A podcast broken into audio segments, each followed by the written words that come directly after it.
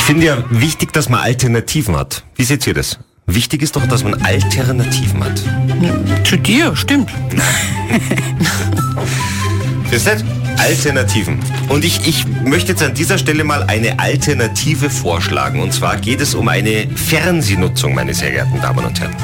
Eine Fernsehnutzung. Fernsehen, alternative Fernsehnutzung. Okay. Und zwar so ab 19 Uhr.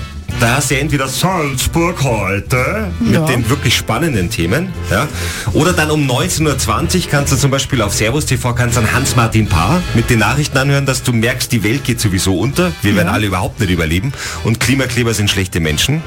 Dann hast du das, ja.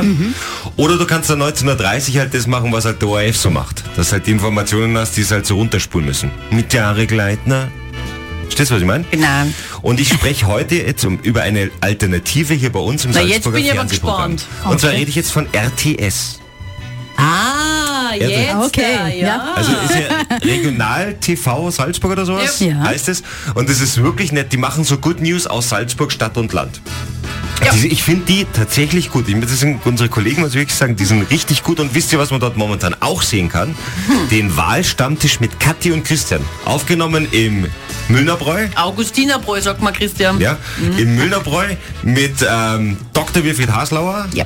Ähm, Da waren alle mit Berthold- dabei. Alle. Alle Spitzenkandidaten für die. Landtagswahl, ja? Und da sieht man so schöne Sachen wie zum Beispiel Marlene Swatzig kocht im Thermomix. Marlene Swatzig ist große Jägerin. Dann wo David Ecke mal weggegangen ist, also fortgegangen ist.